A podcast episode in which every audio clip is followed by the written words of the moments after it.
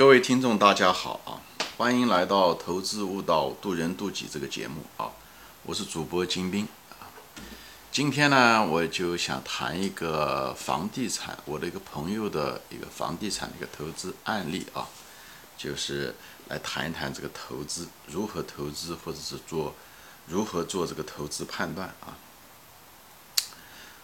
啊，我知道我大多数的节目都谈到的是股票投资啊，就是二级市场投资。今天呢，就谈一个房地产投资，因为投资的内容啊、要点啊都是很相似的啊，就是只是形式不一样。房地产投资和股市投资，呃，只是形式不一样而已。这故事呢，就是说，大概几年前嘛，两年前，我那个朋友的那个，他有一个呃。房客啊，他一个房客，嗯，这个房客呢是上海来的，博士毕业了。以后他父亲呢从上海呢过来看他，参加他的毕业典礼。以后呢就跟正好就遇到了我这个同事，对吧？我这个同事呃不是同事是朋友，嗯，我这朋友是他的那个嗯房东嘛。以后他就他这个父亲就是这房客的父亲就问他，他讲你这房子挺大嘛？他想，值多少钱啊？有朋友就说，哦，那大概值个，呃，五十万吧，五十万美元。以后他这个，那就是他这个上海人就说，哦，他讲这五十万，他讲如果在上海的话，嗯，这么大的房子可能要值一千多万，对吧？以后他就跟他说，言下之意，他就跟他说，他讲你如果是当年要是投资，嗯，同样的房子，对吧？嗯，在上海的话，那你现在这房子就值一千万了。一千万人民币啊！但是我朋友不是这么想的啊，因为他我这个朋友他买房子，我知道他这种情况啊，我就给你分析一下子他当初买这房子的投资逻辑，以后当下情况怎么样，而不是一种马后炮的形式啊，呃，来讨论这个东西。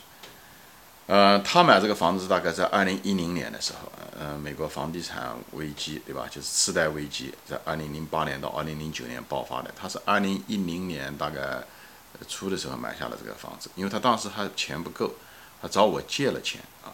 这房子大概是原价，原来在金融危机之前大概也就是五六十万，他买的时候很便嗯便宜，大概就一半价钱吧，大概百分之六十就买下来了，三十几万买下来的。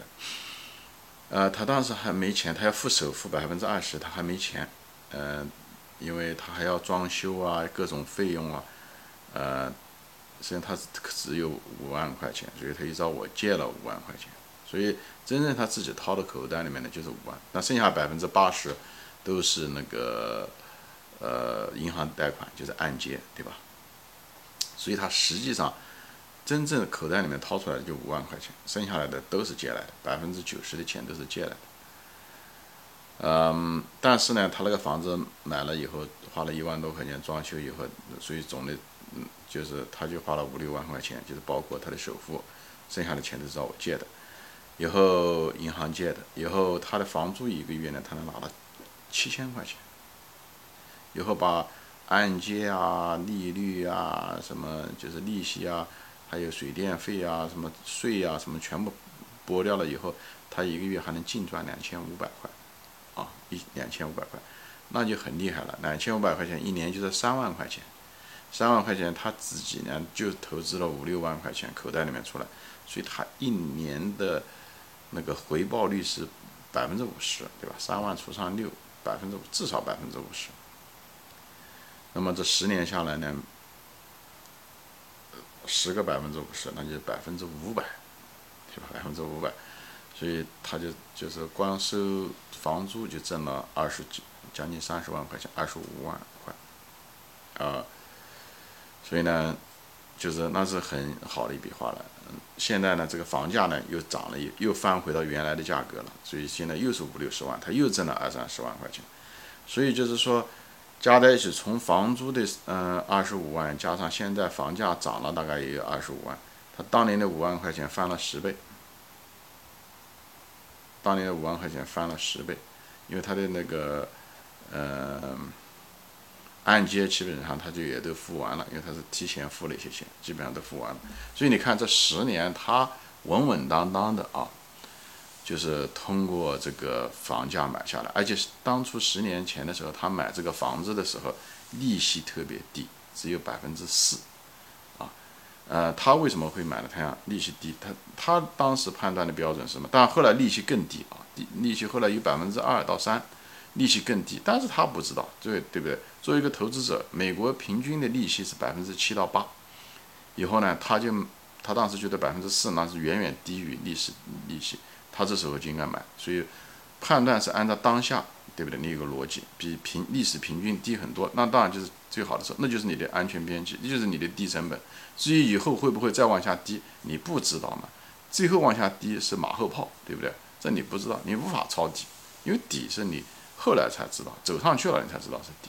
所以不要用那种马后炮思维。我在另外一个节目中提到过，就是说是不要用马后炮的思维，是按照当下的大概率。对不对？那么像买上海的房地产，对不对？那十年前你怎么知道，或者二十年、十年前，对不对？他买房子，他怎么知道？如果是回到十年前，他怎么知道上海的房地产还得要涨呢？涨你不能听这个，嗯，报纸啊，这个评论人忽悠啊。如果万一要是，比方说中美贸易战提前十年前就打了，那会是什么样的结果？房上海房地产还会这样吗？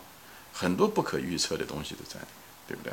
或者是中国经济出现了萧条？十年前没有嘛？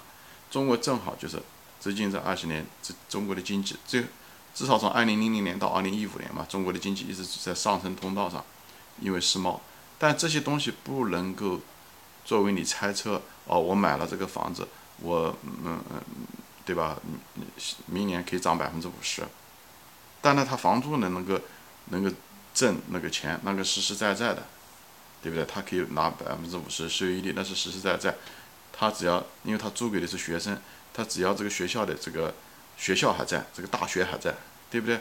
他只要，嗯，学生，对不对？那就一直会在。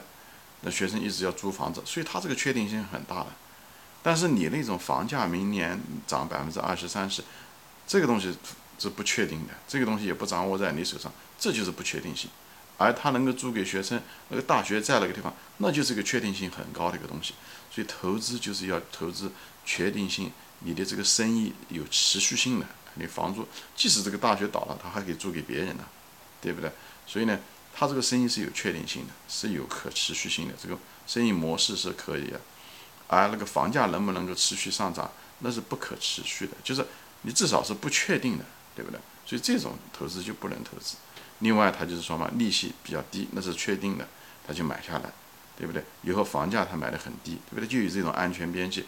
嗯嗯，按危机前百分之六十，他现在只有百分之三十，啊对，只有他一半，对吧？三十几万他就买下来了，这就是安全边际。所以买的要便宜，生意有确定性，有好的收益，这个是确定的。你如果是买上海的那种，那讲白了就是一种投机，你认为未来会上涨，对吧？那未来会不会上涨？这个其实是有问号。你如果你要不信这个的话，那你现在应该再买中国的房价，上海，你别觉得已经涨了很多了，对不对？你你现在你这个决定你不确定吗？以后也许未来这个上海再过十年，上海的房价我也不知道，也许它真的涨成，对不对？从现在的一千万变成五千万，了这也有可能呢，对不对？但你敢这样投资吗？你不敢嘛，因为你不知道明年会怎么样，因为这是一个价格因素。而且很多宏观经济的这些忽悠，影响宏观经济的有各种各样的原因，但是他那种租房子那种东西就是很确定，就不需要分析太多的宏观经济，考虑的因素就是比较少，所以投资相对来讲就是比较简单。我说的投资中简单就是美，也是这个，好吧？确定性要大，一简单确定性就比较大。以后你买个便宜的价格，对不对？有安全边际，以后呢？房地产有一点好，它还可以杠杆，对不对？我以前在那个年轻人怎么获得财富自由中提到过，做房地产就是尽量的用杠杆，你只要能付得起，你只要能不会给它塌塌掉，你都应该尽量，这是财富增长的一种非常好的一种手法。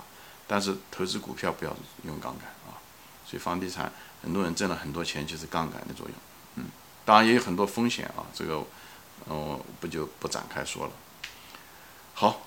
啊，我今天就说到这里啊，就是跟年轻的朋友分享一下子这个投资的这个案例，分享一下这个投资的这个成功的要素啊。啊，行，那我们下次再见啊。嗯，投祝大家投资快乐，快乐投资，再见。